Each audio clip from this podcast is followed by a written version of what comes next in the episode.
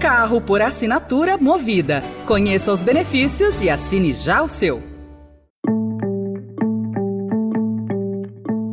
Olá, começa agora mais uma edição do Notícia no seu Tempo, um podcast do Estadão para você ouvir as principais informações do jornal. Esses são os destaques do dia. Exército liberou licenças de armas para condenados por tráfico, roubo e homicídio. Ex-comandante do Exército confirma à Polícia Federal reuniões sobre minuta do golpe e o crescimento das mortes por problemas mentais ligados ao álcool.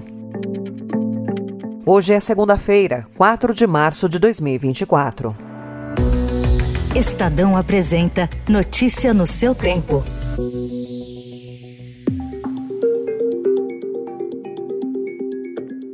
Relatório sigiloso feito pelo Tribunal de Contas da União mostra que o Exército emitiu licenças de caçadores, atiradores e colecionadores para condenados por tráfico de drogas, roubo e homicídio, entre outros crimes. Segundo a auditoria, entre 2019 e 2022, 5.235 pessoas em cumprimento de pena puderam obter, renovar ou manter certificados de registro de armas. O Exército também deu licenças a 2.600 90 pessoas com mandado de prisão em aberto e a suspeitos de serem laranjas do crime organizado. O relatório aponta risco à segurança pública. Procurado, o Exército não quis comentar.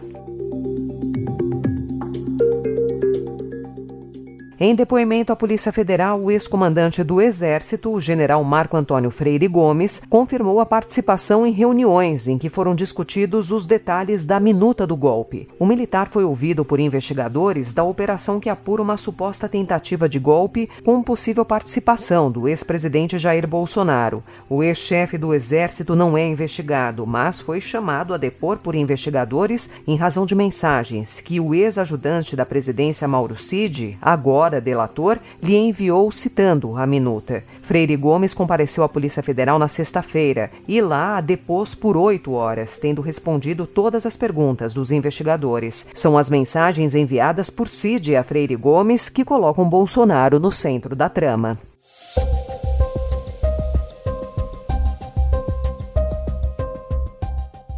Well, I think first of all, you're if you talk about an endorsement, you're talking about a loss. I don't think like that. When you're in a race, you don't think about losing, you think about continuing to go. Nos Estados Unidos, a republicana Nikki Haley, pré-candidata à Casa Branca, disse ontem que não se sente mais obrigada a apoiar o eventual candidato do partido, mas não descartou a possibilidade de endossar o ex-presidente Donald Trump, mesmo dizendo não ter certeza se ele seguiria a Constituição se fosse eleito. Em entrevista da NBC News, Haley evitou se comprometer em vários temas, na véspera de uma votação decisiva amanhã, na super terça, quando 15 estados americanos realizam as primárias. Até agora ela perdeu todas para Trump, mas prometeu se manter na disputa.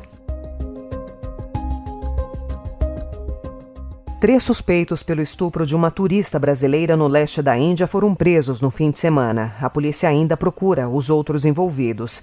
Fernanda Santos viajava de motocicleta com um marido espanhol com quem mantém nas redes sociais um canal de viagens pelo mundo. Em vídeo divulgado nas redes sociais, Vicente e Fernanda fizeram relatos do caso. Nos ha passado algo que não decíamos a ninguém. Uh... No. Nos han asaltado en la tienda, nos han golpeado, nos han puesto el cuchillo en el cuello que me iban a matar. E a Fernanda la viola. A polícia acredita na participação de até 10 pessoas.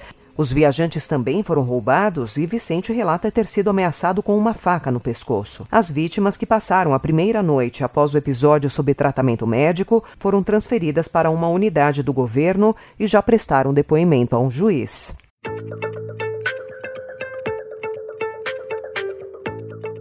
Em economia, o Estadão destaca a transformação digital do varejo, acelerada pela pandemia, que está mudando rapidamente o perfil do emprego no comércio. Profissões ligadas diretamente ao varejo online foram as que mais ampliaram as contratações com carteira assinada nos últimos quatro anos, embora os vendedores ainda representem a grande massa de trabalhadores formalmente ocupados no setor. Das quase um milhão de vagas criadas no comércio varejista como um todo entre dezembro de 2009 e e dezembro de 2023, quase 40% ficaram concentradas em 10 profissões. E dessas, 7 estavam ligadas diretamente ao varejo online. O dado está em estudo da Confederação Nacional do Comércio de Bens, Serviços e Turismo, feito pelo economista Fábio Bentes, a pedido do Estadão. Os grandes destaques no período foram para as admissões de auxiliar de logística, expedidor de mercadorias e estoquista. O setor alerta que a mudança no emprego vai exigir requalificação dos trabalhadores moradores.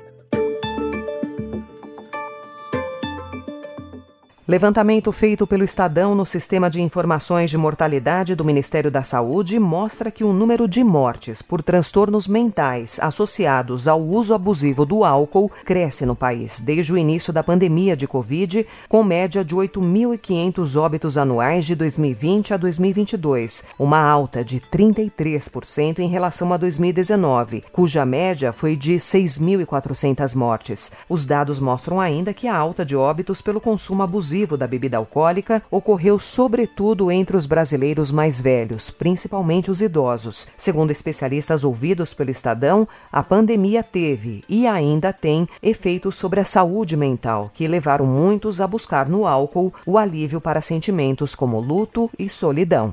Notícia no seu tempo.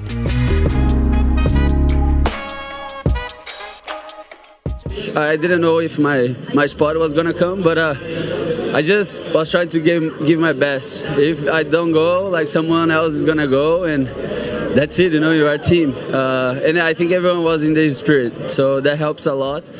Gabriel Medina carimbou ontem a classificação para os Jogos Olímpicos de Paris 2024 ao se sagrar campeão do ISA Games em Porto Rico. Tricampeão mundial de surf, Medina corria o risco de ficar de fora da Olimpíada, mas conseguiu a vaga extra atribuída ao vencedor do ISA Games. Vice-campeã feminino, Tatiana Weston Webb, que já estava classificada para os Jogos, assegurou uma terceira vaga para o Brasil também entre as mulheres. Ela será ocupada por Luana Silva. Com com isso, o Brasil terá seis surfistas nos Jogos de Paris.